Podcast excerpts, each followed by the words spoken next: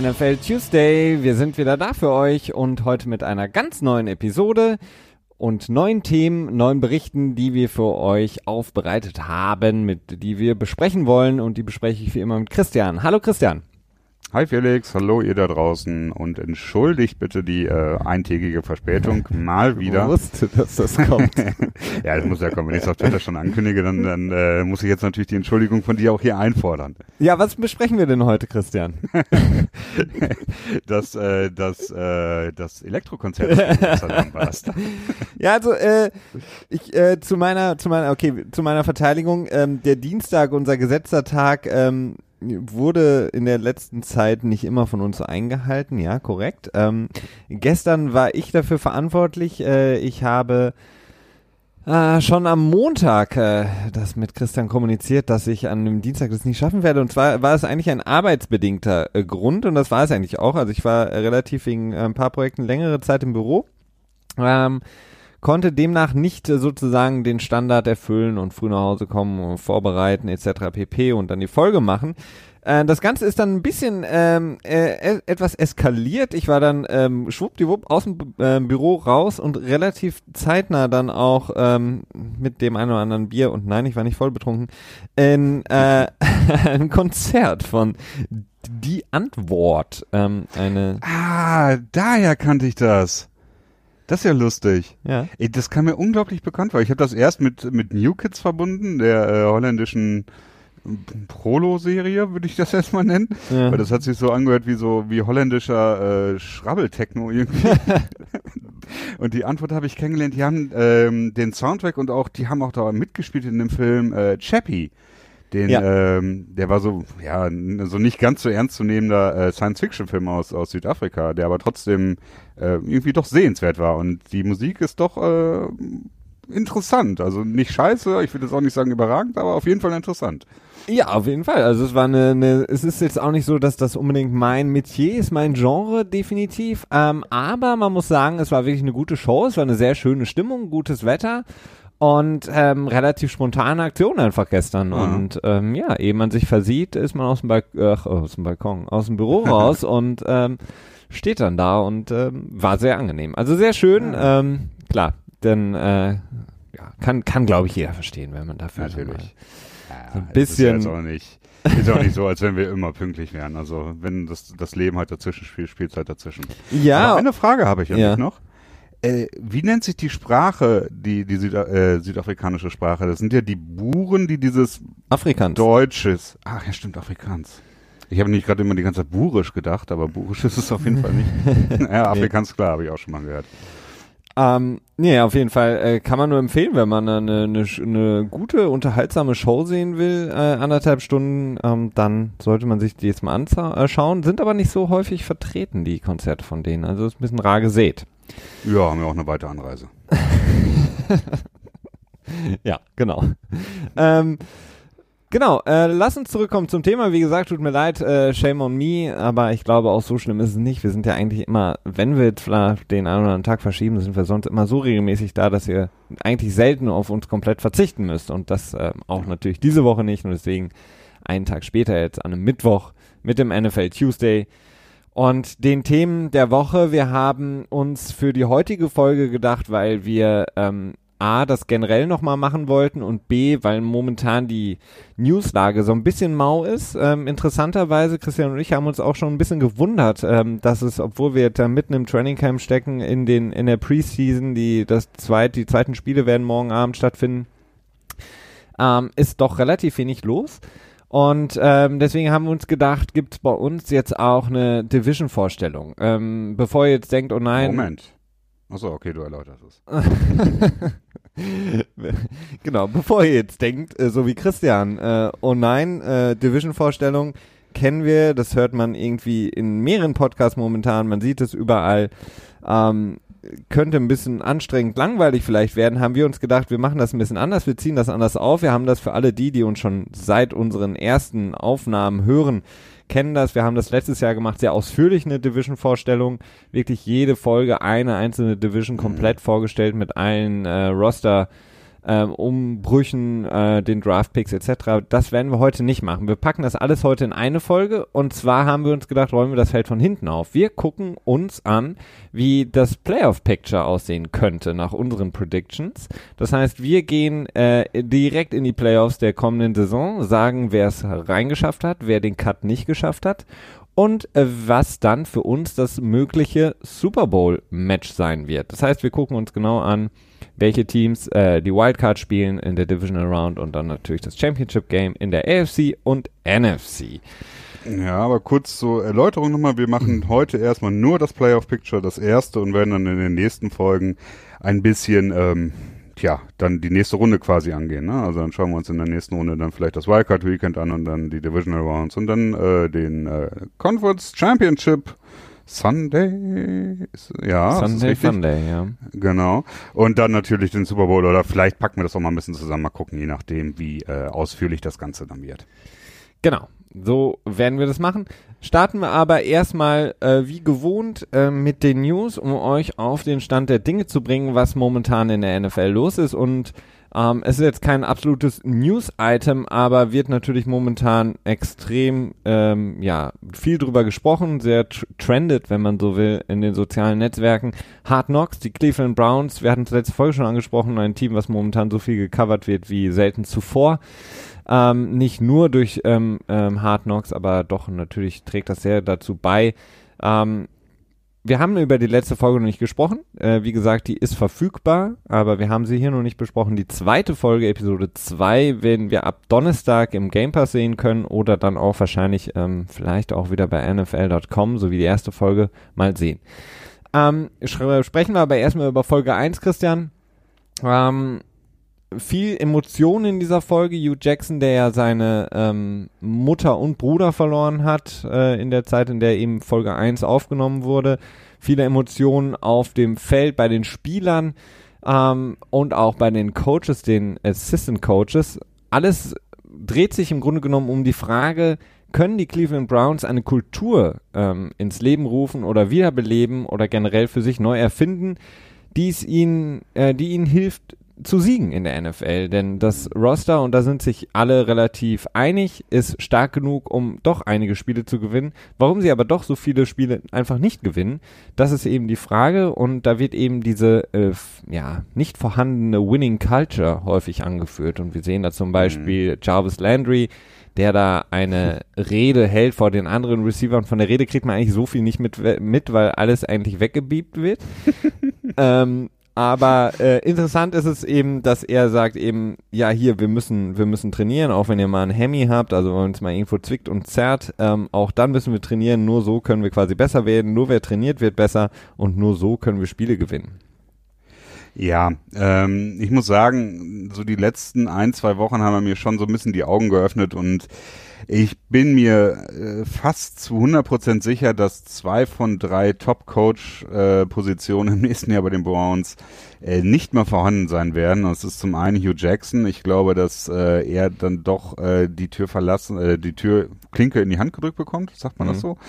Ähm, und zum anderen es ist Greg Williams, der ähm, sowieso ein Typ ist, den ich jetzt nicht unbedingt mag. Ähm, spätestens seit der ähm, Bounty-Geld-Geschichte in New Orleans, das war, war das 2012? Hm, nee, das war davor, 2010, glaube ich. 2010? Nee, das glaube ich nicht. Dafür habe ich dafür zu viel mitbekommen. Und 2010 hatte ich noch von nichts eine Ahnung. Äh, gut, dass wir das Internet haben, was uns hier in dem Moment okay, auf die soll ich ein bisschen filibustern zwischendurch, damit du kannst? Nein, Bounty Gate, schon mal weiter. Bounty Gate war ja ein, äh, ein Skandal, der sich über mehrere Jahre gestreckt hat. Es kam dann erst 2012 raus, aber seit 2009 sogar. Ähm, ah, ja, okay, wurde so dieses okay. Programm, für mhm. alle, die es vielleicht nicht wissen, äh, springe ich kurz ein. Und zwar hat der oder zumindest wurde der Defensive Coordinator Greg Williams damals bei den Saints dafür hauptverantwortlich gemacht, ähm, ein System ins Leben gerufen, was den Spielern Incentives bzw. Boni gebracht hat, wenn sie gegnerische Offensive-Spieler, besonders Quarterbacks etc. oder generell die Skill-Position-Player so ähm, stark hitten, ähm, dass die verletzt sind, das Spiel verlassen müssen. Also ähm, so ein, wie so eine Art Kopfgeld. Also wer es schafft, mhm. den das, den Skill Position Spieler der oft gegnerischen Offense aus dem Spiel raus zu Tackeln rauszuhauen, wurde dafür belohnt. Das Ganze flog dann, mhm. wie gesagt, 2-12 auf. Genau.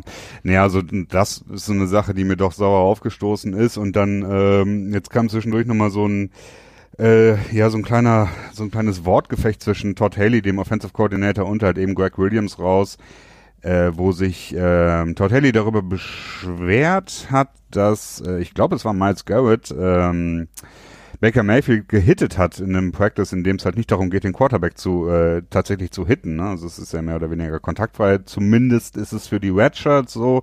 Und äh, die Quarterbacks tragen in aller Regel eine Redshirt, dementsprechend darf eigentlich nicht gehittet werden. Darüber hat sich Todd Haley beschwert und Craig Williams hat dann einfach nur zurückgerufen, äh, ja komm, dann block ihn doch, wenn er nicht gehittet werden soll.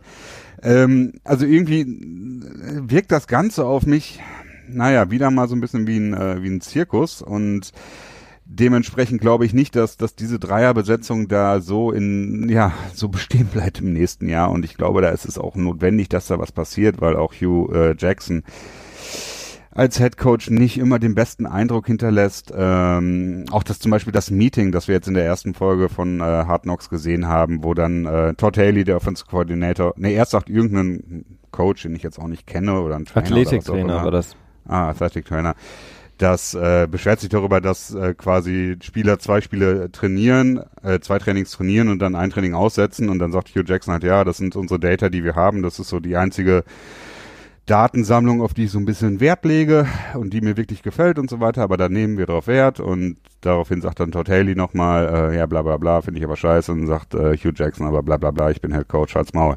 Und ähm, das ist auch so eine Sache, ich finde nicht, dass wenn man als Head Coach schon quasi eine eine Erklärung gibt, warum man etwas nicht tut, dass man dann eigentlich nochmal in der Öffentlichkeit nachfragt. Das ist halt irgendwie total untergrabend meines Erachtens. Das ist etwas, was man dann vielleicht in, im Face-to-Face -face machen kann oder so, aber das ist halt nichts, weil er hat sich ja quasi schon äh, begründet, warum er das tut. Und wenn man dann nochmal nachfragt und vor allem nicht einen neuen Aspekt reinbringt, dann ist es einfach untergrabend und irgendwie ist da der Wurm drin.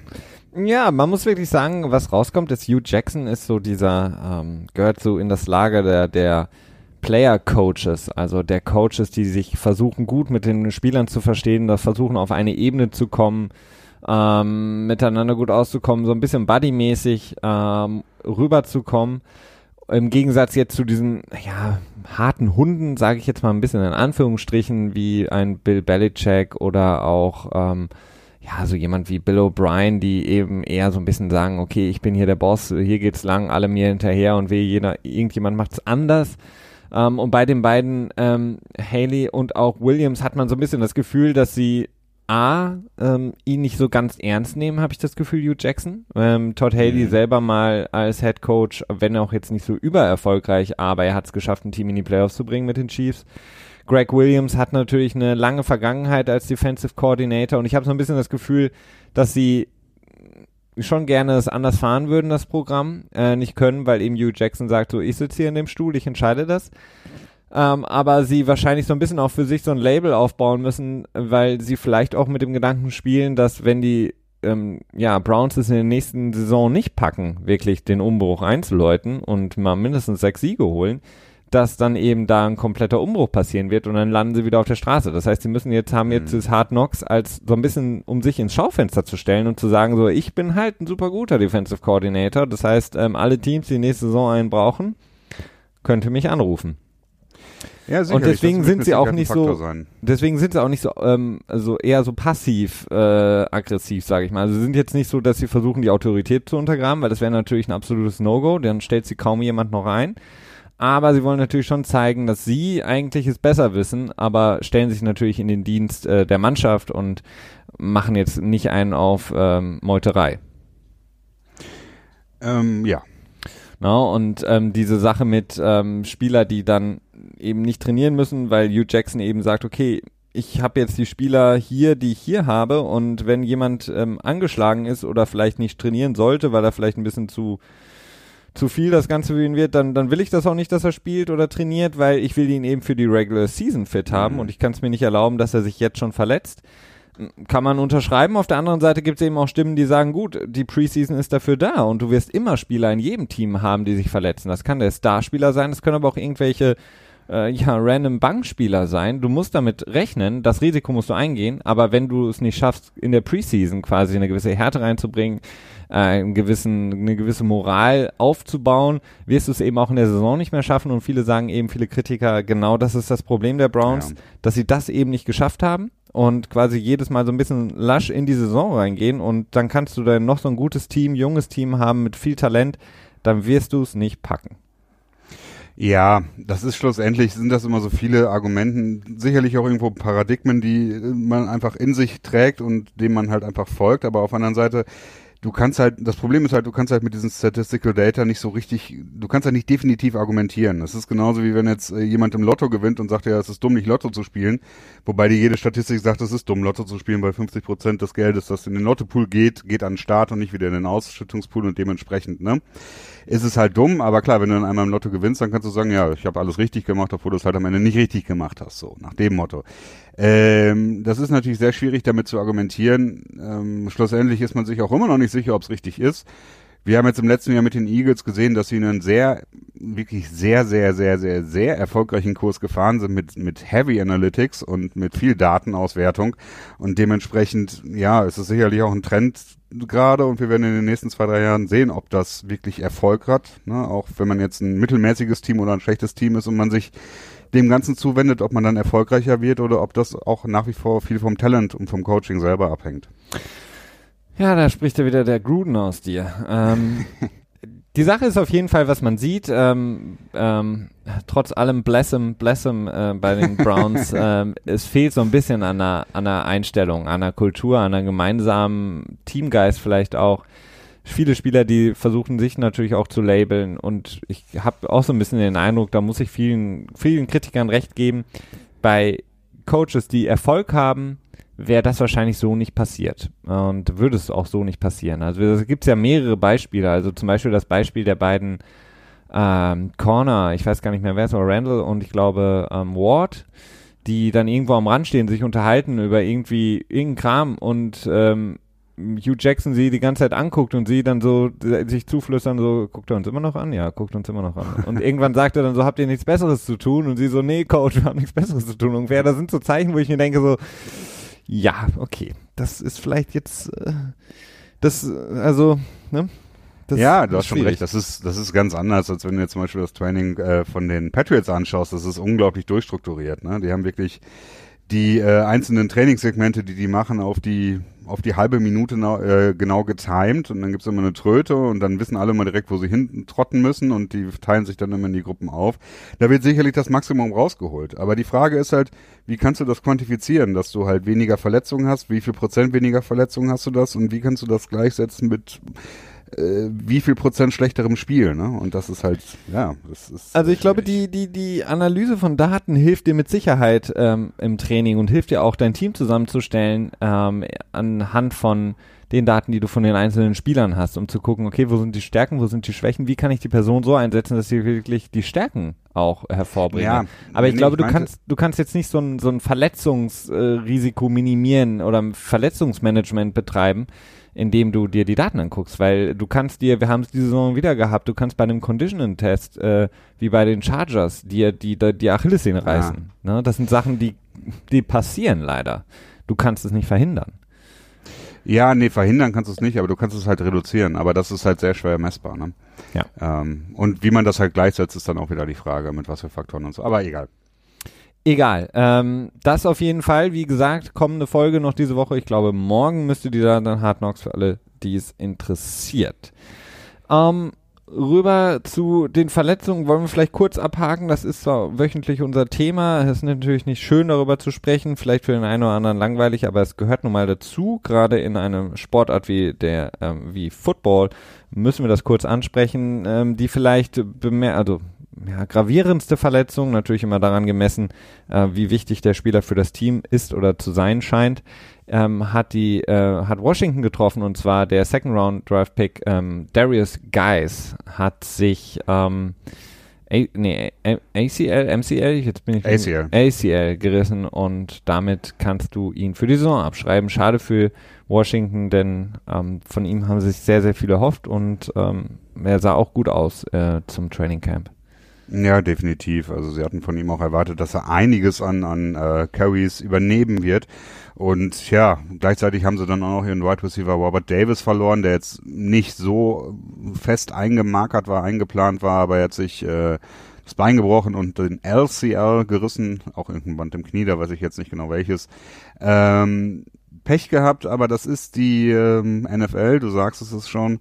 Und erstaunlicherweise bis jetzt haben sich halt immer noch nicht so richtigen Stars verletzt. Ne? Das ist äh, das ist schon mal positiv bisher. Das ist positiv, genau. Und für Washington kann man auf jeden Fall sagen, ähm, die Hoffnung ruht natürlich auch auf Chris Thompson, der letzte Saison sehr, sehr ja, hervorkam, so ein bisschen so ein Rising Star war auf jeden Fall bis zu seiner Verletzung dann. Er wird zurückkommen ähm, aber ist natürlich nicht unbedingt ein ähm, 1 zu 1 Ersatz, weil er eher dieser Pass-Catching, ähm, Entschuldigung, Running Back ist, aber auf jeden Fall einer der sehr, wie man so schön sagt, electrifying ähm, jungen Spieler.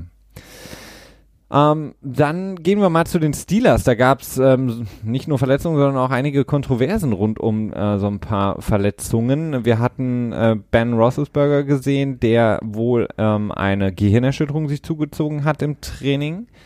Ähm, da frage ich mich immer, wie kann das passieren? Eigentlich dürfte ja jemand wie Ben Roethlisberger gar nicht wirklich gehittet werden. Das ist, finde ich, immer ganz... Hatten wir doch gerade schon bei den Browns gehabt, wie das passieren kann. ja gut, aber das sind halt Sachen, die dürfen halt nicht passieren, ne? Ja, nee, nee, dürfen nicht passieren. Aber das, das ist schon ganz, ganz unterhaltsam, weil äh, da kam natürlich direkt äh, Twitter wieder hervor von seiner besten Seite und hat sich über Ben Roethlisberger lustig gemacht, der ähm, ja ganz gerne mal so ein bisschen seine Verletzungen überspitzt ähm, ja, darstellt oder wie auch immer und äh, schon ein paar lustige Bildchen mal gesehen. Vielleicht ist es am Ende auch nichts weiter Schlimmes. Insgesamt eine Concussion dürfte bei ihm jetzt nicht so ein riesiges Problem sein, äh, auch gerade wenn er vielleicht ein bisschen vom Turning Camp verpasst. Das ist so eine Sache bei einem Veteran von äh, Roethlisberger, der jetzt mittlerweile auch schon seit, ich glaube, der wurde 2004 gedraftet, ne? Äh, ja. ja. Auf jeden Fall so um den Zeitraum, also 15 Jahre wird er schon ungefähr auf dem Buckel haben. Da macht das nicht mehr so viel aus, also weniger schlimm. Was mir so ein bisschen mehr Sorgen bereitet, ist die Verletzung von Antonio Brown, beziehungsweise vielleicht auch Nicht-Verletzung. Da gab es auch so eine interessante Auseinandersetzung zwischen Antonio Brown und ähm, Ed Bouchette war das, glaube ich, ein äh, NFL-Reporter, mhm. der getweetet hatte, dass äh, Brown vom Feld humpelte und daraufhin hat ähm, Antonio Brown geantwortet und gesagt so, hey, was soll der Scheiß, wieso erfindest du irgendwie so einen Quatsch? Und ähm, naja, schlussendlich ist das immer so ein bisschen schwierig. Gerade ist es sehr häufig so eine Diskrepanz zwischen den Meinungen von Spielern und den Meinungen von Reportern oder speziell auch Analysten. Er berichtet halt nur, was er gesehen hat. Vielleicht hat er das falsch gesehen, vielleicht hat er auch eine, eine reißerische Intention dahinter gehabt. Man weiß es schlussendlich nicht. Aber äh, Antonio Brown hat halt, laboriert halt so ein bisschen an einer ähm, Hüftverletzung rum und ist deswegen auch in Florida gewesen bei seinem Trainer. Und das ist so eine Sache, da kann man schon ein Auge drauf behalten. Solche Sachen, wenn die immer so ein bisschen mal wieder auf, aufkommen oder so, das ist nicht optimal. Also ich glaube nicht, dass er deswegen die Saison verpassen wird, aber es könnte halt sein Play beeinflussen. Ne? Und auch vor allem seine Verfügbarkeit in der Saison. Genau, aber gehen wir jetzt erstmal nicht davon aus. Ähm, aber ja, wie, was ich zumindest, was mir wieder so ein bisschen in den Kopf kam, ist, bei Antonio Brown hatten wir das auch in den letzten Jahren immer, dass er nicht, dass er häufig ebenso wie Jarvis Landry sich das von seinen neuen Kollegen erhofft und wünscht, häufiger auch mal durch Verletzungen durchgespielt hat. Also ähm, mhm. wir hatten das in den letzten Jahren häufiger, dass man immer wieder Gerüchte gehört hat, dass Antonio Brown bei weitem nicht bei 100 Prozent ist was es noch viel, viel ähm, erstaunlicher macht, dass er trotz all dem immer diese Production aufs Feld gebracht hat. Aber da gab es wohl mehrfach eben auch, gerade was die Hüfte angeht, Probleme.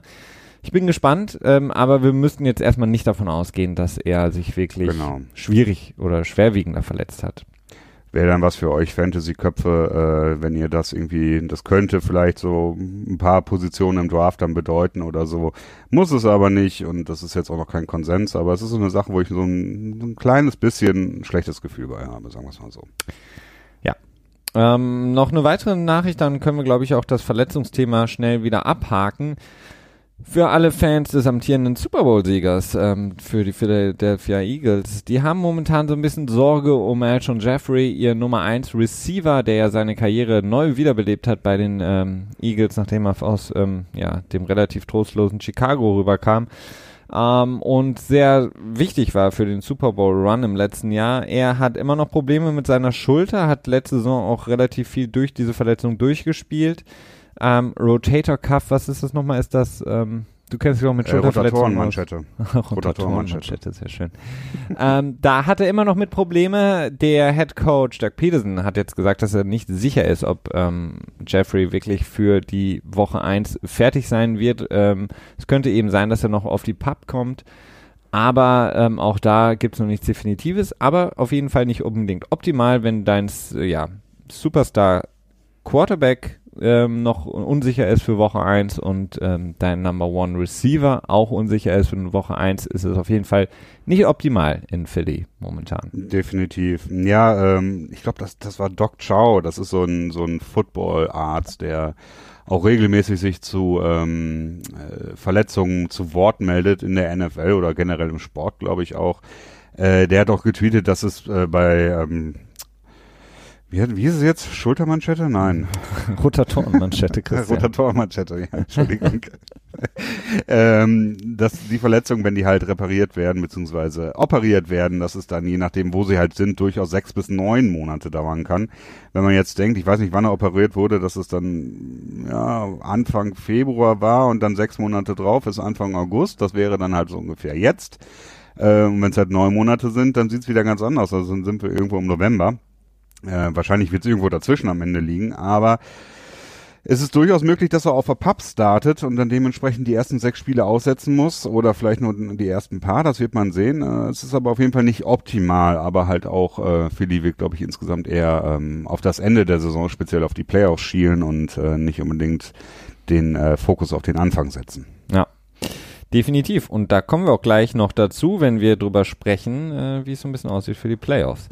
Ähm, gehen wir ähm, weg von den Verletzungen, Christian, zu ein paar anderen Themen. Und zwar ähm, diese Woche mal wieder in den Medien die Jacksonville Jaguars, insofern als dass auch da wohl offensichtlich so ein paar interne Probleme, beziehungsweise ich will nicht sagen Probleme, aber doch, wenn man sich anguckt, dass das Team geleitet wird von Doug Marone, der ja im Gegensatz zu Hugh Jackson relativ straight ist, einer von den eben angesprochenen eher harten Hunden äh, von der alten Schule bei den Trainern und sie auch noch äh, Tom Coughlin haben. Ähm, da gab es ähm, wohl mehrere ja, Auseinandersetzungen im Training unter den Spielern selber. Das äh, hat man ja immer häufiger. Ähm, aber das ist wohl so ausgeartet, dass Dante Fowler, der ähm, Outside Linebacker der Jacksonville Jaguars, ähm, gesperrt wurde vom Team selber für eine Woche, wenn ich das jetzt richtig in Erinnerung habe. Und daraufhin hat der gute Jalen Ramsey, der Corner, sich mit einem, auch einem Reporter bei Twitter angelegt, der darüber gesprochen hatte und daraufhin wurde Ramsey auch vom Team für eine Woche suspendiert. Ja, schon so ein bisschen erstaunlich, dass es wirklich zu der Bestrafung in Anführungsstrichen gekommen ist. Hab so ein bisschen das Gefühl, dass es der da eher darum geht, so ein bisschen ähm, ja den Rahmen abzustecken, sag ich mal. Ne? Dass Jalen Ramsey, der ja durchaus auch etwas vokaler ist, so ein bisschen die Limits aufgezeigt werden. Ähm, was ganz interessant war, dass auch direkt gesagt wurde, es wurde nicht ähm, aufgrund von, jetzt muss ich mal eben kurz nachschauen, von ähm, schädlichem Verhalten. Auf, er wurde halt nicht aufgrund von schädlichem Verhalten äh, suspendiert, sondern aufgrund von sich nicht gebührendem Verhalten. So würde man es dann, glaube ich, ins Deutsche übersetzen. Ja. Der Unterschied ist, dass durch äh, dieses Wor- Wording äh, im Prinzip die Garantien von Jalen Ramsey in seinem Vertrag nicht aufgehoben werden, was schlussendlich ja äh, zum einen relativ nett ist von den Jaguars, zum anderen aber auch relativ ein No-Brainer, weil sie ihn mit Sicherheit nicht cutten werden. Äh, dementsprechend brauchen sie darüber keine Sorgen haben und gleichzeitig ist es auch so, dass wenn sie es machen würden, dann würde bestimmt wieder ein Arbitrator an den Start kommen müssen, um zu entscheiden, was war es denn jetzt äh, Conduct, Conduct Unbecoming oder Conduct Detrimental. Dementsprechend ähm, ja, aber so ein kleines äh, Nitbit dabei, ne? Und ähm, meines Erachtens eher so eine Erziehungsmaßnahme. Vor allen Dingen wollen sie sich ja auch nicht mit Jalen Ramsey verscherzen. Ähm, Natürlich. Der wird in ein paar Jahren, spätestens in, schätze ich mal, zwei Jahren, nach einem neuen Vertrag fragen. Und äh, da Genau. wird man sich überlegen, wie kann man ihn möglichst langfristig binden, wenn man seine Entwicklung sich anguckt und wenn man die Data oder Data von ihm Hm. sich anschaut, dann weiß man, der ist wahrscheinlich in den kommenden Jahren der Top-Cornerback in der Liga. Und äh, von daher, den willst du natürlich halten, weil die sind sehr, sehr schwer zu finden. Ähm, dann haben wir ähm, nochmal Jalen Ramsey, der hat sich dann ähm, wahrscheinlich in seiner freien Zeit jetzt so ein bisschen mit GQ auseinandergesetzt, ähm, ist da der Cover-Athlete Athlete gewesen. Ähm, und das ist nicht die Hauszeitschrift von Jimmy Garoppolo, sondern äh, das ist ähm, ähm, da wurde auf jeden Fall gefragt zu den Quarterbacks, weil er ist natürlich einer, Jalen Ramsey, der, obwohl er jetzt noch nicht so lange in der Liga ist, doch schon relativ äh, häufig sein, ähm, ja, seine Meinung auch sehr direkt kundtut. Einer, der ähm, sehr gerne Trash talkt auf dem Spielfeld. Das haben wir in der letzten Saison immer wieder erleben dürfen, wenn es dann diese schönen Sound FX gibt, äh, diese Soundbites, äh, wenn er sich dann eben mit gegnerischen Spielern anlegt, gerne mit, wie gesagt, den Quarterbacks, von denen er relativ wenig hält.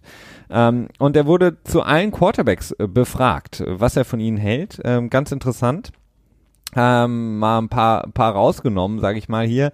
Ähm, beispielsweise ähm, äh, ich muss jetzt schon wieder lachen. Hm. Ähm, zum Beispiel sagt er über ähm, zum Beispiel Aaron Rodgers, sagt er, ähm, doesn't suck. Hm, okay. Ähm, über jemanden wie Carson Wentz sagt er Future MVP. Gut, das ist jetzt auch nicht so weit ab vom Schuss, weil da war er schon nah dran, Carson Wentz in der letzten Saison. Äh, über Jared Goff sagt er Average to above Average, also nicht unbedingt so großartig.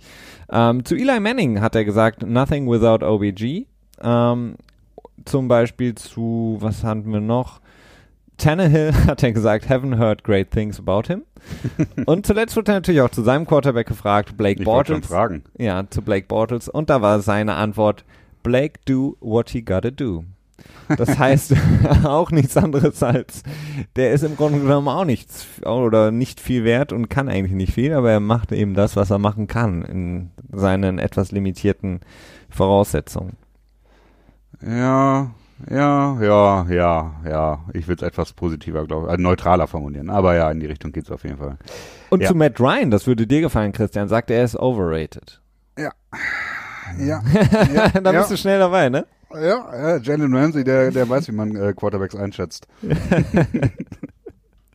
es gibt da, das könnt ihr euch, äh, ich glaube sogar von NFL Research äh, bei Twitter, wenn ihr da dem äh, Kanal folgt, die haben dann noch natürlich direkt eine Aufstellung gemacht, wie er gegen diese Quarterbacks gespielt hat. Also das Passer-Rating, wenn Jalen Ramsey sozusagen adressiert wurde oder gegen ihn geworfen wurde, wie dann das ähm, Quarterback-Rating der eben angesprochenen Quarterbacks aussah. Übrigens muss man sagen, ähm, das beste Rating unter all diesen Quarterbacks hat Matthew Stafford. Was? Ach so, ach so, in den Research. Nee, aber Drew Brees hatte er als sein Lieblingsquarterback äh, quasi äh, benannt. Genau, das ist korrekt. Ähm, das war das zu den Jaguars. Dann können wir noch kurz melden, wir hatten das schon vor zwei Wochen mal angesprochen. Ähm, die Bears haben es endlich geschafft, ihren First Round äh, Rockon Smith äh, Rookie unter Vertrag zu nehmen, zu einem Deal, der im Grunde genommen schon, so wie man von vielen ähm, Experten lesen konnte, im Grunde genommen genau das gleiche Framework, also genau die gleichen Rahmenbedingungen hat, wie es schon vorher der Fall war. Das heißt, man hätte ihn auch schon im Grunde genommen vor lange vor dem Training Camp damit unter Vertrag nehmen können. Man hat jetzt einfach mal drei Wochen in den Wind geblasen und ähm, ihn so ein bisschen aus dem Team rausgehalten, was natürlich für äh, Rockon Smith nicht unbedingt zuträglich war als Rookie. Ja, auch fürs Team natürlich nicht. Ne? Also die leiden ja später dann natürlich auch darunter, dass er nicht äh, so gut ist, wie er hätte vielleicht sein können. Ne? Ähm, ja, es ist halt schon ein Disput gewesen, der besonders war und das ist auch etwas, was wir wahrscheinlich im nächsten CBA adressiert werden sehen. Und zwar, dass halt äh, Garantien auch äh, aufgelöst werden können, wenn ähm, man wegen Strafen auf dem Spielfeld quasi suspendiert wird. Jetzt hat das ähm, die Bears haben es dann so gemacht, dass sie äh, quasi die meisten Sperren unter drei Wochen Dauer äh, nicht dafür nehmen, um halt Garantien zu voiden. Dementsprechend ähm, so ein ja, ein Kompromiss, würde ich sagen. Das ist ein Kompromiss zwischen beiden Seiten. Ja. Äh, Warum es dann am Ende so lange dauert weiß man natürlich nicht. Ähm, kann natürlich sein, dass die, die Agency einen Namen für sich machen wollte äh, ich glaube CAA ist das oder so heißen die, glaube ich. Die sind relativ groß, vielleicht wollten die so ein bisschen ihr Profil schärfen, vielleicht wollten die Bears aber auch einfach unheimlich hart sein, man weiß es am Ende nicht. Auf jeden Fall haben die Bears sich da keinen Gefallen getan, aber jetzt ist er zum Glück unter Vertrag und darf sich freuen, bei allen Aktivitäten jetzt teilnehmen zu dürfen. Ähm, und dann lass uns noch mal ganz kurz, bevor wir zu unserer ähm, ganz eigenen Playoff Division Vorstellung 2019 gehen werden, Christian, noch mal kurz über die Raiders sprechen. Über die sprechen wir auch gerne. Ähm, nach dem Preseason-Spiel, an dem man ja wieder mal gesehen hat, was das Interessante und was die Medien an Gruden mögen, nämlich seine ja fast so wie so ein Rottweiler, der an einem Spielfeld dran steht und die äh, Schiris anbellt. Äh, ähm, gibt es aber immer noch diese Story um Khalil Mack, ähm, einer mhm. der ja besten jungen Verteidiger in der Liga, einer der game-changing Verteidiger, von denen es wirklich nur sehr, sehr wenige in der Liga gibt. Man hat sich immer noch nicht mit ihm über einen äh, neuen Vertrag einigen können. Ähm, wir hatten das schon mal angesprochen, dass es wohl so hörte man es zumindest aus seinem Lager, bisher auch noch kein einziges Gespräch mit Gruden gab, was äh, unglaublich unvorstellbar eigentlich ist, dass ähm, der neue Head Coach mit diesem wichtigen Spieler, der mindestens genauso wichtig ist wie in Derek Carr, noch keinen Kontakt hatte. Und da hat sich immer noch nichts getan. Und jetzt kommen natürlich immer mehr Spekulationen auf, könnte es sogar das Ende sein für Kelly Mack ähm, in Oakland? Ja, das kommt immer mehr auf. Ähm, ich glaub's nicht. Ich finde, man hat so ein bisschen die ersten äh, Indizien gesehen, dass es bald zu einer ähm, zu einem Vertrag kommen könnte. Ich meine, man hätte auch was. Äh, ach nee, das war mit Darnold, Darnold dass da was käme. Ne? Ähm, aber es gab ein Indiz dazu. und zwar hat, Vertrag, äh, Donald. Ja, aber keine Verlängerung. Ach, ach du meinst, ach, ach so, okay. Aaron Donald ja. meinst du? Genau. Du hast Darnold gesagt. Ich dachte, ja, du meinst den ja, Rookie. Ja, nee, nee, du hast recht. Ich dachte, die Jets ja, haben nee, den Rookie schon wieder rausgeschmissen. ja, das wäre wär ein Jet-C-Move. Christian äh, Hackenberg nee. wieder gesigned. Oh Gott, oh Gott. Ja, der hat auch übrigens wieder ein Team gefunden. Ich habe sogar schon wieder vergessen, wo, weil er eh bald wieder rausfliegen wird.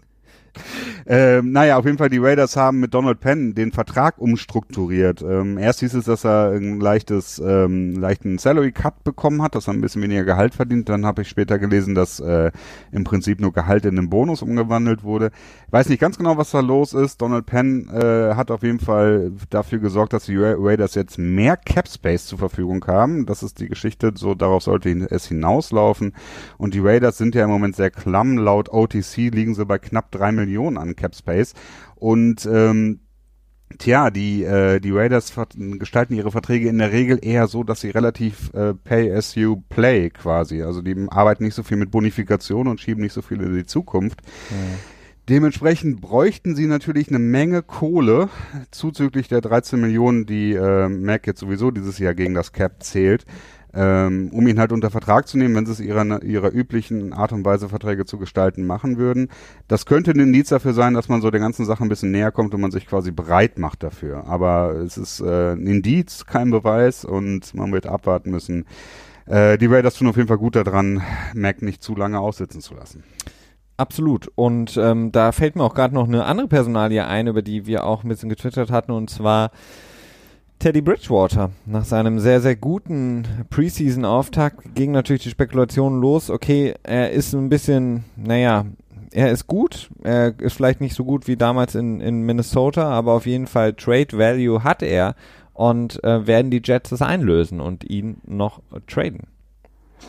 Tja, ja, da hatten wir es ja bei Twitter auch gehabt, äh, darüber gesprochen. Ne? Ich weiß nicht mehr, wer da gefragt hatte. Ähm, er hat auf jeden Fall einen Trade Value.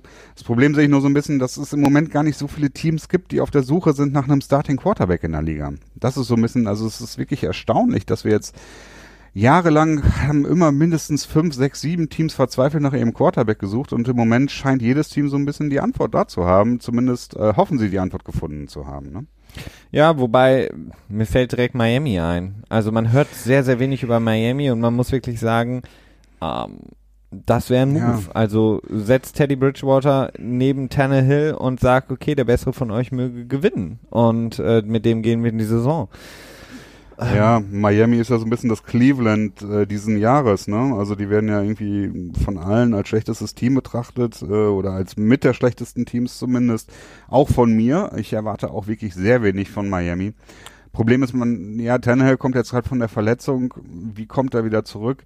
Ähm, ja, die Frage ist halt nur, wie wahrscheinlich ist es, ein Trade innerhalb der Division zu haben, ne? Zwischen den ähm, Jets und Dolphins.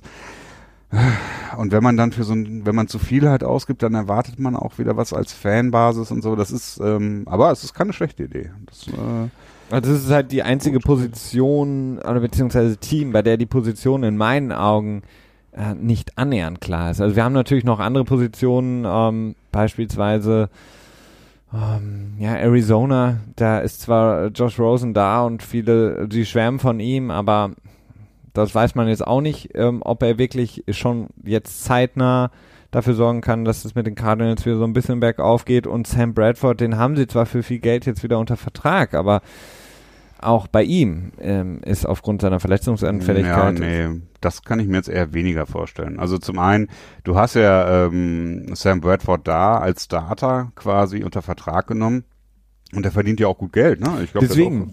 Auch, aber äh, und dann jetzt noch jemand dahinter zu setzen und dafür auch noch Kapital auszugeben, das halte ich eher für unwahrscheinlich. Also nee, deswegen, halt deswegen fiel mir auch nur die Dolphins ein, weil ich eben meinte, mhm. es gibt, ähm, sonst so, fällt, okay, fällt mir als äh, Quarterback-Markt technisch nicht viele Teams ein, bei denen es nicht irgendwie so wenigstens zu großen Teilen schon gesettet ist, das Ganze. Mhm. Mhm.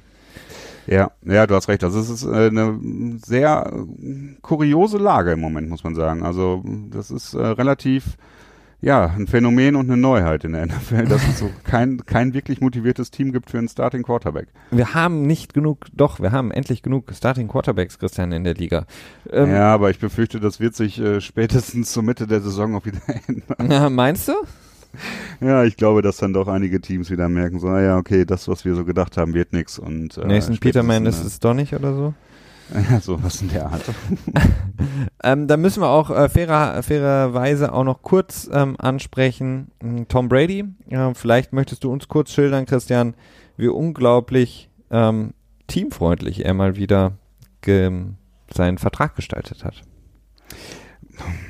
Ja, ich weiß es nicht. Also schlussendlich, Tom Brady hat einen Bonus von 5 Millionen bekommen, die ähm, darauf ausgegliedert sind, dass er fünf Stufen erreichen muss. Jede Stufe bringt jeweils eine Million. Äh, Top 5 Passer Rating, Top 5 Yards, Top 5 Yards per Attempt, sowas in diese Richtung. Mhm. Und ähm, wenn sie den Super Bowl gewinnen, würde sich würden sich das, würde sich das erspielte Geld nochmal verdoppeln, aber bei 5 Millionen äh, auch aufhören. Also ja. Tom Brady muss im Prinzip drei dieser Stufen erreichen und den Super Bowl gewinnen oder alle fünf Stufen erreichen, um halt fünf Millionen extra zu verdienen. Das Ganze dann auch wieder mit einem kleinen äh, Vertragskniff dabei, nämlich wurden zehn Millionen seines Basisgehaltes in diesem Jahr in einen Signing-Bonus umgewandelt. Das heißt, fünf Millionen von dem dies, äh, diesjährigen Gehalt gehen in dieses Jahr, fünf Millionen ins nächste Jahr. Fünf Millionen kommen dieses Jahr dazu durch die Bonifikation, weil sie alle likely to be earned sind. Mhm. Und äh, dementsprechend kommt der Cap-Hit von den Bonifikationen erst auf nächst, aus nächstes nächste Jahr. Clever gemacht von den Pets, aber auch, mich, das war, meine ich eben, teamfreundlich von Brady. Ja, das ist ja, das ist halt schon seine Cap Number dieses Jahr lag halt bei 15 Millionen. Äh, das ist ganz schön wenig. Jetzt liegt sie das bei 20 ist verdammt Millionen. wenig. Und er ist der, der ist MVP der Liga. Ford, ja. äh, hat die, die, meisten Super Bowls in den letzten äh, vier Jahren geholt. Ähm, ist mit Abstand der beste Quarterback gewesen. Also ja, aber man, er hat halt auch im Vorfeld einige Bonifikationen sich immer vorzahlen lassen. Das ist so die Sache. Er hat halt äh, gesagt, okay, ich nehme weniger Geld insgesamt, dafür will ich mehr Boni im Vorfeld haben als Absicherung. Das ist dann halt so ein leichtes Gambling, sag ich mal. Oder vielleicht brauchte er das Geld auch für irgendwelche Investitionen, ähm, Schrägstrich TB12 Method oder sowas in die Art. oder irgendwelche Prozesskosten von Alex Guerrero bezahlen oder so. ähm, der muss einfach ich, jede Woche neue Gummibänder bestellen. Das geht halt auch aus Geld. Ja, ne? stimmt. Das ist natürlich auch so eine Sache. Und wenn man sich dann immer diese Nusssäckchen kauft, die dann irgendwie 20 Dollar oder 30 Dollar Eben. für so ein Säckchen Nüsse, das ist natürlich auch ein teurer Lifestyle. Ne? Wahrscheinlich hat Giselle Bündchen auch gesagt, den, den Scheiß kannst du gerne selber bezahlen. Das ist ja niemand.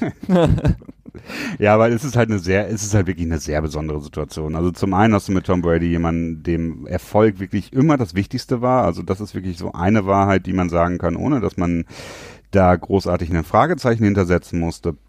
Und gleichzeitig, ähm, worauf wollte ich hinaus? Ähm, dass er gerne Avocado-Eis, nee, ich weiß gerade nicht, worauf du hinaus wolltest. Also, ähm, für mich ist halt interessant, äh, was, jetzt weiß ich auch nicht mehr, was ich sagen wollte, aber mir fällt es bestimmt auch wieder ein irgendwann. Nein, ähm, generell für seine, was seine Vertragsverlängerung angeht und Brady generell, muss man einfach sagen, in der, in der NFL, ähm, mit der äh, Struktur, die wir da haben, mit dem Salary Cap, ist einfach das, der größte Luxus, den ein Team haben kann, ist ein billiger Quarterback, der verdammt gut ist. Also entweder Ja, hast stimmt. du einen Quarterback wie Brady, der halt weniger verdient als äh, jemand wie ja, Dalton oder Sam Bradford. Mhm. Und ähm, die andere Möglichkeit ist, du hast einen Rookie Quarterback, der so gut wie Klar. nichts verdient, der quasi umsonst für dich spielt, wenn du so willst. Und dann kannst du halt das Team sowas von aufmöbeln und hast dann Mhm. ein, ein, so ein Fenster von zwei, drei Jahren, in denen du einen Super Bowl Mhm. gewinnen kannst. So wie wir es zuletzt bei. Seattle gesehen haben, so wie wir es jetzt bei den Rams sehen. Das ist halt einfach die größte, der größte Luxus, den du in diesem Sport haben kannst. Und wenn du halt Ja. einen äh, Quarterback von dem Kaliber hast und wenn du das im Vergleich setzt zu Matt Ryan, Aaron Rodgers, selbst jetzt Jimmy Garoppolo, obwohl er erst sieben Spiele gespielt hat, das ist halt ähm, extrem. Ja, das stimmt. Jetzt weiß ich auch wieder, worauf ich hinaus wollte. Ähm, ich glaube, bei Tom Brady ist dieses äh, Streben nach dem Geld äh, sicherlich auch nicht nicht vorhanden, also es ist sicherlich da. Ähm, es gestaltet sich nur ein bisschen anders. Er sucht sein Geld halt nicht über die NFL. Zum einen ist, äh, hat er seine Frau mit Giselle Bündchen, die ja, ich glaube, deutlich mehr verdient als er sogar nochmal. Also das Mhm. heißt, da äh, insofern ist das schon mal nicht so wichtig. Also er ist nicht dafür verantwortlich, für seine nächsten nachfolgenden zehn Generationen das, äh, den Lebensunterhalt Unterhalt zu sichern. Das äh, macht seine Frau quasi schon für ihn mit. Und gleichzeitig ist es ihm, glaube ich, auch deswegen so wichtig, so viel zu siegen, weil er stark auf eine Karriere nach der NFL baut und dafür an seiner Popularität arbeitet und an diesem Mantra des äh, stabilen körperlichen Wohlbefindens oder wie auch immer oder was auch immer er für Projekte hat. Und da ist es ihm, glaube ich, wichtiger, erfolgreich zu sein, als ein bisschen mehr Geld zu verdienen. Ich glaube, das ist dann auch eine Sache, da sagt er, okay, lieber weniger in der NFL verdienen, dafür dann später mehr, weil ich mehr Erfolg habe in der NFL. Korrekt. Danke, Christian. Ein schönes Schlusswort, was äh, unser News-Item, unsere ja, News-Rubrik angeht. Und dann kommen wir jetzt zum zweiten Teil. Und zwar, wie gesagt, angesprochen zu Beginn der Folge, die Playoffs. Wir machen keine Division-Vorstellung, so wie ihr das vielleicht schon gehört habt oder anderswo hört. Ähm, wir machen eine komplette Playoff-Prediction und fangen heute damit an. Christian, ich übergebe dir das Wort. Wir hatten so ein bisschen ähm, überlegt, wer macht was. Ähm, ich habe gesagt, ich würde gerne die NFC machen. Äh, du hast gesagt, habe ich mir schon fast gedacht. Ähm, Hm. Und deswegen hast du die AFC gemacht. Und ähm, ich überreiche dir ähm, virtuell das Mikro. Dankeschön. Ja, ähm, wir fangen an und zwar äh, fangen wir beide jeweils an und sagen zwei Teams ähm, oder drei Teams. Ich habe jetzt drei Teams, ich weiß nicht, wie viele du hast, ich glaube, du hast nur zwei, ne? Die Ja. den Cut so gerade nicht schaffen, die es also quasi gerade nicht in die Playoffs hineinschaffen und dann halt die beiden Wildcard-Teams, dann wird jeweils zum anderen rüber geswitcht, dann machen wir die beiden ähm, Tja, Seeds 3 und 4 und dann wird wieder drüber geswitcht und dann machen wir Seed 2 und 1 und dann haben wir das Playoff-Picture komplett. Ähm, ja. Erstmal zu den zu den drei Teams bei mir, die die Mhm. Playoffs nicht schaffen. Also Streber. ursprünglich. Ja. ich hatte mich halt auf die auf Oakland, auf die Oakland Raiders und auf die Houston Texans eingeschossen. Ähm, kam dann aber noch so ein bisschen dazu, ich habe so ein leichtes Feelings für die Ravens gerade. Also die sind so meine Wildcard für das Nicht-Erreichen der Wildcard. Mit Joe Flacco oder mit äh, ja, nee, nee, mit, mit, Fla mit Flacco, Okay. glaube ich. Also das ist, der bekommt so viel Bass im Moment, dass ich mir echt denke so, hm, was ist da los irgendwie, hm, was ist das? Und äh, wird Lamar Jackson vielleicht doch dann noch Wide Receiver, beziehungsweise was werden sie für Packages haben, wo Lamar Jackson auch auf dem Feld stehen wird? Hat mich so ein bisschen, äh, ja, daran so interessiert, aber wenn ich mich jetzt auf, auf zwei festlegen müsste, würde ich die Ravens auch wieder rauskegeln. Also insofern, ich glaube da nicht so richtig dran, aber es ist so ein bisschen spannend. Okay, also der, den Cut bei dir schaffen nicht die. Houston Texans, Oakland Raiders und die Ravens. Alles klar. Bei Oakland liegt es, glaube ich, schlussendlich daran, dass Gruden das Ganze in Sand setzen wird in irgendeiner Art und Oh. Weise. Und die Qualität im Kader ist jetzt auch insgesamt nicht so hoch. Ähm, das äh, fehlte einfach und bei den Texans, äh, Deshaun Watson ist natürlich der X-Faktor da irgendwo dabei. Äh, Ich weiß es nicht. Ähm, die Defense, Defensive Line, speziell mit Watt und Clowney, sind auch Fragezeichen. Watt, der von der Verletzung zurückkommt. Clowney, bei dem so ein bisschen darüber spekuliert wird, ob der unzufrieden ist in der Situation dort, die er da hat mit seinem Vertrag und auch ob er ein bisschen verletzt ist. Auf der anderen Seite Billy O'Brien, von dem ich als Head Coach immer noch relativ überzeugt bin, aber hat nicht dafür gereicht, dass es in die Playoffs einsetze. Ich halte von Bill O'Brien relativ wenig. Er ist ein guter Offensive Coordinator, aber ich glaube kein Head Coach. Ja gut, aber du kannst ja als Head Coach, musst du ja gute äh, andere Coaches suchen. Ne? ja, gut, klar. Das kann man auch machen. Ja, wo, da ist die Frage, warum ist man Head Coach, ne?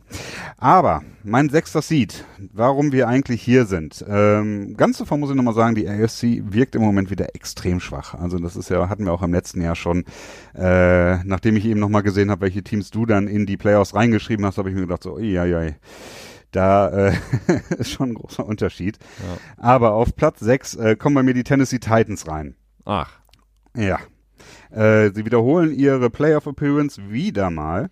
Ähm, sie haben den siebtleichtesten äh, Schedule, Strength of Schedule dieses Jahr am Start, gemessen nicht an den äh, an der Win, äh, also Sieg-Niederlagen-Ratio aus dem letzten Jahr, sondern gemessen daran, wie die Win-Totals in Vegas sind. Also das heißt, äh, wie kann man auf die Teams wetten, welche Siege prognostizieren die, ähm, tja, die Casinos oder wie auch immer.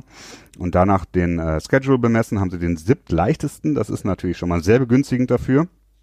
Ähm, besonders ist, dass sie äh, vier Teams aus den schlechtesten Teams quasi insgesamt spielen. Also insofern, das werden dann relativ vier leichte Siege sein. Das ist so die Sache. Dann haben wir natürlich Mike Rabel als neuen Head Coach, der sehr interessant ist. Äh, Finde ich ein relativ ja, sympathischer Typ irgendwie. Also da mhm. Bin ich mir relativ sicher, dass er ein Upgrade äh, bedeuten wird über Dirk Kötter. Also da kann man schon äh, drauf bauen. Dann äh, mit dem neuen. Kötter, der ist bei den Bucks Head Coach. Ach, was? Oh, Moment, jetzt vertue ich mich gerade. Wer war denn da Head Coach? Ähm, Mike Mulaki. Mike Mulaki. Oder? Stimmt. Bin ich jetzt falsch? Ja. Nee, nee ich, ich glaube schon, nicht. Ja. ja. Oh Gott, das war ein, äh, Brainfart von mir. Sorry dafür. Ähm, aber gut, dass du aufpasst, Felix. Aktives Mithören, sehr gut. Ja, ich äh, höre dir gerne zu, Christian. Deswegen äh, verstehen wir uns auch so gut. Sehr schön. Nee, aber speziell äh, stechen hier auch mal wieder zwei Patriots-Additionen äh, heraus in der Offseason. Zum einen Malcolm Butler der Logan Wine, seinen ehemaligen Buddy aus New England, im Backfield im, äh, als Cornerback Gesellschaft leisten wird. Und natürlich Dion Lewis, der, ja, wenn er gesund ist, sehr elektrisierend ist und jetzt auch im zweiten Jahr nach seiner ACL-Verletzung durchaus äh, nochmal eine Spur shiftiger sein kann, besser cutten wird können. Also da kann man drauf bauen. Ähm, Gerade mit der Offensive Line, mit Tyler Leron, ähm, Jack Conklin, ähm, als beiden, als die beiden Tackles. Ist eine, eine relativ gute Line, da kann man sich drauf freuen. Delaney Walker als Tight End, über den hast du ja vor zwei, drei Episoden, glaube ich, sehr viel äh, Positives auch nochmal äh, ja. verlauten lassen. Das sind alles Sachen, die mich doch ein bisschen darauf freuen. Aber das Wichtigste, glaube ich, was, was für die Titans äh, ja, äh, bedeutsam sein wird, ist, dass Marcus Mariota hoffentlich in diesem Jahr nicht mehr verletzt sein wird. Denn im letzten Jahr ähm, hat er nochmal schlechtere Werte aufgestellt als, im, als in 2016, was wahrscheinlich darauf zurückzuführen ist, dass er halt eben verletzt war. Ich glaube, er hatte immer eine Oberschenkelverletzung gehabt, wenn ich das richtig im Kopf habe. Ja, und auch irgendwas auch an der Schulter. Das war jetzt, glaube ich, nicht deine äh, Manschette da, aber auch irgendwas Schultermäßiges. Ja. Hatte er auch noch zu Beginn der Saison, glaube ich. Ja. Und ich könnte mir da gut vorstellen, auch jetzt mit dem neuen Head Coach, dass da und dann noch, noch mal ein neues Schema an den Start kommt, dass da so ein ähnlicher, so eine ähnliche Renaissance geben könnte, so wie es bei Jared Goff war, als äh, Sean McVay äh, die Schlüssel übernommen hatte in LA. Und dementsprechend so einen ähnlichen Effekt könnte ich mir halt auch bei Marcus Mariota vorstellen. Dementsprechend, ja, das ist so die Sache. Was halt für ihn wichtig ist, dass er seine Touchdown-Interception-Ratio ein bisschen verbessert, weil die lag ungefähr bei 50 Prozent und das ist äh, ja, damit kommt man in der Regel halt nicht weit, ne? Korrekt. Äh, wie viele Minuten waren das jetzt? Das war zu lange. Das war zu lange, ach scheiße. naja, aber das ist, ich, man hört dir gerne zu, deswegen habe ich dir auch zugehört. Ah, aber ich, okay. ich, ich habe mich dann gefragt, ob du mir nicht zuhörst, wenn du sowas äh, so explizit formulierst. Ähm, manchmal nicht. Toll. Aber ich muss halt manchmal, ich, ich schlage halt manchmal was nach. Das ist Ach so, ja, natürlich. Im großen, Und ich bin absolut nicht multitaskingfähig. Ja, ja. ja. Klar. Okay, ja. Im Ein Team hast du noch, deine Nummer 5 oh, in der Deine AFC. Nummer 5. Ja, äh, jetzt wollte ich dich gerade fragen, was rätst du, aber das weißt du ja schon. Die Kansas City Chiefs. Ähm, auch wieder so ein bisschen die Sache, wen soll man da nehmen? Äh, so, so richtig überzeugend tun mich die Teams äh, sechs bis drei, eigentlich nicht, muss ich sagen. Aber äh, die Kansas City Chiefs schaffen es bei mir als äh, in die ersten, in den ersten Wildcard-Spot rein. Ähm, ja, was, was ist da mit dem Schedule los? Genauso, ich habe mir das ja vorhin ein bisschen überlegt, wie ich das strukturieren soll. Äh, sie haben auch einen relativ schweren, eigentlich als einziges dieser Top-Teams haben, die, haben sie den äh, nur den 14. leichtesten, also relativ in der Mitte angesiedelt. Aber ähm, tja, man wird sehen, was, was dabei am Ende rumkommt, ob das sich wirklich so bewahrheiten wird oder nicht. Aber was ganz besonders wichtig ist natürlich, wie Mahomes sich schlagen wird. Und das ist so ein bisschen die Wundertüte. Das eine Spiel, das wir im letzten Jahr gesehen haben, das war, ja, okay-ish, sag ich mal. Äh, Completion, Completion Percentage von 63 Prozent, das ist leicht über dem Mittelwert. Äh, eine sehr hohe Yards per Attempt Wert von 8, das ist äh, sehr gut. Das dürfte alle, glaube ich, freuen. Und ähm, tja, ich glaube, einen Touchdown hat er nicht geworfen. Ne? Also insofern, das fehlt dann natürlich, aber ein Spieler als Sample Rate ist dann natürlich auch viel zu wenig. Dementsprechend, okay, was macht man da? Habe ich noch ein bisschen Zeit, Felix? Oder? Nicht so wirklich, nee. Nicht so wirklich. Wir können es auch Sammy heute. Watkins. Punkt. Sammy der hat einen wunderschönen Catch gehabt im Training Camp. Wir können aber aufgrund der ein bisschen vorangeschrittenen Zeit, können wir das Ganze so ein bisschen abbrechen gleich und dann natürlich auch unsere, alle unsere Hörer und Hörerinnen so ein bisschen heiß machen auf die kommenden Folgen und dann eben weitergehen im Playoff Picture. Dass okay, wir das dann in der nächsten, noch deine dann quasi. genau, und dann, okay. gehen wir weiter. Always leave them wanting more. Ja. Grundregel im Entertainment. genau. Und da wir große Entertainer sind, ähm, befolgen wir natürlich diese Regel und dann mache ich eben schnell mal weiter mit der NFC. Ähm, die NFC im Gegensatz zur AFC natürlich deutlich kompetitiver, ähm, deutlich stärker. Ähm, das, was wir im letzten Jahr gesehen haben, den Trend, der setzt sich absolut fort. Ähm, die beiden Teams, die für mich den Cut nicht schaffen dieses Jahr in die Playoffs, sind einmal die Carolina Panthers, die es letztes Jahr geschafft hatten. Sie fliegen raus aus den Playoffs. Ähm, ich vertraue einfach nicht unbedingt Cam Newton. Er stagniert so ein bisschen in seiner Entwicklung. Ihm fehlt ähm, einfach ein Receiving Core und auch das hat sich jetzt nicht wirklich verbessert in meinen Augen. Ähm, das heißt, die Defense, äh, auch die ist spätestens seit der ganzen Josh Norman Sache und dem Super Bowl so ein bisschen eingebrochen. Also abgesehen von Mhm. Luke Kuechly und ähm, so ein paar, äh, ja, so ein bisschen der D-Line mit Tulele, äh, ja, fehlt es mir da einfach so ein bisschen. Und gerade das Backfield ist nicht stark. Ähm, man, wir hatten über den vermeintlichen, das vermeintliche Signing von Breland gesprochen, was nicht dann geklappt hat wegen seiner Verletzung. Also ähm, Carolina hat sich für mich nicht verbessert und in der NFC, die insgesamt stärker geworden ist, fallen sie damit für mich raus aus den Playoffs. Genauso wie leider, muss ich sagen, die Seattle Seahawks, ähm, die in einem Umbruch sind. Äh, wir haben das schon mehrfach angesprochen, die Legion of Boom ist nicht mehr da. Earl Thomas ist immer noch nicht wirklich zurück beim Team, ist unzufrieden. Ähm, wir haben Russell Wilson, der zwar mit Sweezy einen wichtigen Guard, ach, einen wichtigen ähm, ähm, Spieler in der O-Line zurückbekommt, aber die, O-Line immer noch ein Problem ist für die äh, Seattle Seahawks und auch die Seahawks haben so ein bisschen Probleme. Einerseits, was machen sie auf der Thailand-Position, haben ihre besten Thailand verloren. Das wird schwierig und deswegen glaube ich, ähm, dass Russell Wilson zwar wieder mal großartige Saison spielen wird, aber insgesamt, ob es dann reicht und ob die Defense noch so intimidating ist, glaube ich eher nicht. Deswegen fallen beide Teams für mich raus. Mhm. Und dann komme ich zu meinem Playoff-Picture und zwar des, den sechsten Seed holen die Green Bay Packers. Sie kommen also zurück natürlich aufgrund dessen, dass Aaron Rodgers hoffentlich die Saison durchspielen wird, durchspielen kann. Ähm, von allen, ähm, ja, beziehungsweise Green Bay hat sich verbessert insgesamt ähm, mit, ähm, mit, ähm, dam, dam, dam, ach, jetzt kommt, äh, wie, wie hieß er noch, der Thailand, den sie geholt haben? Jetzt komme ich wieder mal nicht drauf. Äh, Jimmy Graham. Äh, genau, Basketballspieler Seattle. Seattle Supersonics Deadlift Ramp, nein, es war, äh, es war Jimmy Graham auf jeden Fall, eine, eine sehr, Genau. sehr wichtige Edition. Die O-Line, die ähm, sieht gut aus, ähm, die äh, Defense ist sehr, sehr jung. Ähm, ich hoffe, dass sie da auch mit neuem Coordinator relativ schön zusammenfinden werden früh. Ähm, die Corner haben sie nach dem Vorbild der Seattle Seahawks so ein bisschen ausgesucht. Groß, ähm, sehr athletisch, schnell, jung. Also Green Bay, glaube ich, haben eine gute Chance, eben in den Wildcard-Spot zu kommen. Genauso wie das nächste Team Atlanta. Ähm, Im Grunde genommen, ähnlich wie im letzten Jahr, wenn sie das abrufen können, sollte auch da wieder ein Wildcard-Spot für sie drin sein. Ein Playoff-Spot auf jeden Fall. Also Atlanta ist, ich glaube, in einem, in einem zweiten Jahr unter dem neuen Offensive Coordinator vielleicht in der Lage, etwas mehr ähm, Julio Jones auch zu finden, zu suchen und zu finden in der Offense. Die Defense unter Quinn auf jeden Fall immer ähm, eine gute Defense, mehr als ähm, Mittelwert und deswegen kommen sie bei mir auf den fünften Platz. Das ist ja schon so ein bisschen die Übergabe der, ähm, der Führungslaterne. bei dir dann, ne? Also so Atlanta vor zwei Jahren so Top of the Pops und äh, Green Bay so der perennial Super Bowl Favorite aus der NFC und jetzt beide nur über die Wildcard rein. Das ist ja von der Vorhersage schon eine Spur, ähm, ja, mutig.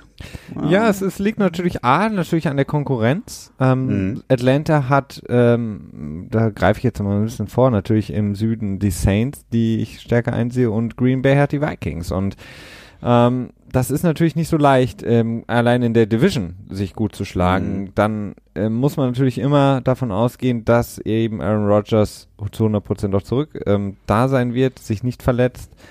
Ähm, wir haben über Randall Cobb gesprochen, über die Receiver. Also da ist so ein bisschen was ähm, nicht zu 100 Prozent ähm, das, was Green Bay zuvor ausgezeichnet hat. Und ähm, Rodgers hat sich ja selber so ein bisschen drüber beschwert. Und Atlanta ist halt so ein bisschen ich will nicht sagen eine Wundertüte, weil das wäre gemein, aber sie haben halt im letzten Jahr gezeigt, dass sie wirklich sehr zusammengebrochen sind so ein bisschen mm, und mm. das da müssen sich auch erst wieder so ein bisschen rausziehen und ich stimme nicht ganz in das Lied mit ein, dass ähm, Ryan komplett überbewertet ist, aber er ist auf jeden Fall, das hat er im letzten Jahr gezeigt, ähm, vielleicht auch ein bisschen überfordert gewesen.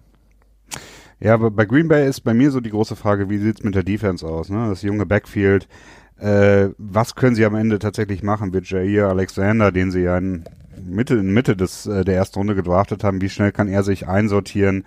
Ähm, ja, das ist das Spannende. Ja, ähm, so ein bisschen sehe ich aber auch Probleme bei Green Bay, du hast recht. Also ich bin mit deiner Einschätzung gar nicht mal un un uneinverstanden. Sehr gut, das freut mich. Schön, dass du zugehört hast auch. Ja, zwischendurch. Ich bin immer ein bisschen ja. mit den Gedanken ab. Was du kurz noch Wäsche aufhängen, ja, ist klar. Ja, okay. Einkaufsliste geschrieben. wir wollen natürlich eure Zeit nicht überbeanspruchen und unsere natürlich auch nicht. Ähm, deswegen machen wir hier jetzt, wie gesagt, den Cut. In der nächsten Woche werden wir dann uns ein bisschen weiter mit dem Playoff Picture beschäftigen. Das heißt, wir haben jetzt die Wildcard Spots besprochen. Wir werden dann eben Platz 4 bis 1 besprechen und uns dann auch das Wildcard Weekend angucken. Sprich, die Teams, die dann eben versuchen werden, die Divisional Round zu erreichen, wie das dann aussieht. Wenn die Zeit reicht. Na, das wird reichen.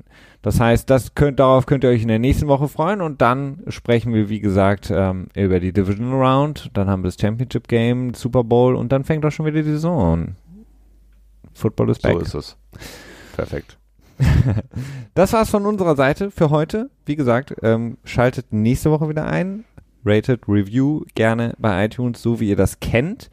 Und ähm, dann werden wir auch mit Sicherheit jetzt den Petspot ähm, diese Woche wieder für euch aufnehmen. Da erfahrt ihr noch genau wann und wo und wie. Und bis dahin wünschen wir euch auf jeden Fall schon mal eine schöne Woche. Alles Gute. Ciao.